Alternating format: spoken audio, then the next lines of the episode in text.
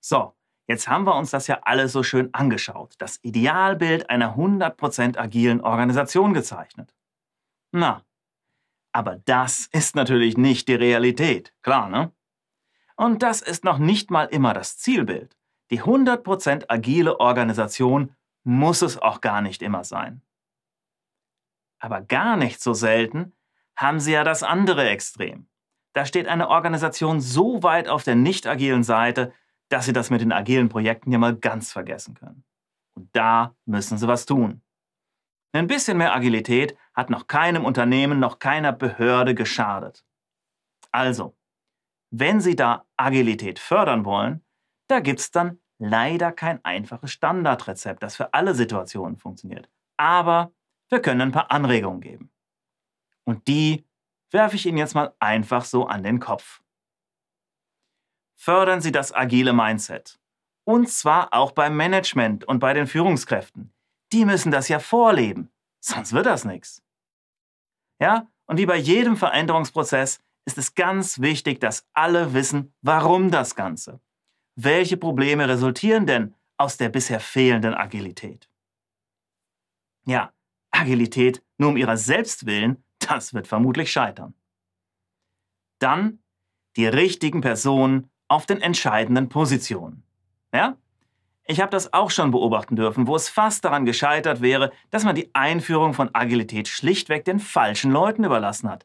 Selbst nicht überzeugt, wenig eigene Überzeugungskraft, im Auftreten absolut nicht spannend. Na, das wird nichts, ist klar. Ja, und dann auch die agile Transformation selbst können oder sollten Sie agil umsetzen. Initiierung, Planung, Umsetzung, Abschluss? Na, das ist irgendwie inkonsequent, oder? Binden Sie die Leute stattdessen ein, selbstorganisierte Teams, delegieren Sie Entscheidungen und arbeiten Sie in Iteration auf das Zielbild zu. Ja? Mit Beispiel vorleben. Genau da fängt es ja schon an. Und wo wir beim Thema Beispiel sind, beginnen Sie klein. Nicht gleich ein Riesenprojekt agil umsetzen. Nee, erstmal viele kleinere. So können Sie und alle anderen Beteiligten schrittweise Agilität lernen und besser werden. Und genau daraus werden dann auch schnell mal Erfolgsgeschichten, ja? Zeigen Sie mit denen, warum das dank Agilität besser gelaufen ist. Und dann, ganz wichtig, agile Werte etablieren. Schauen Sie sich um. Was sind denn aktuell die Werte? Was sind denn die ungeschriebenen Ideale?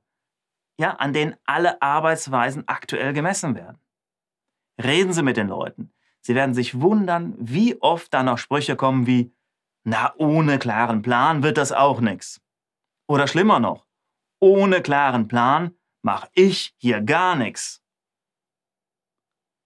Und ganz generell weiterbilden und coachen. Es ist noch kein agiler Meister vom Himmel gefallen. Suchen Sie sich Unterstützung. Schaffen Sie Weiterbildungsangebote für sich und für alle anderen Beteiligten. Holen Sie sich von mir aus einen Experten ins Haus, der den Wandel unterstützen kann. Ja, und der letzte Punkt mit dem Experten sagt eigentlich schon alles.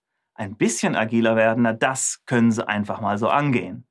Aber eine echte agile Transformation im größeren Stil, die ist alles andere als einfach. Ja?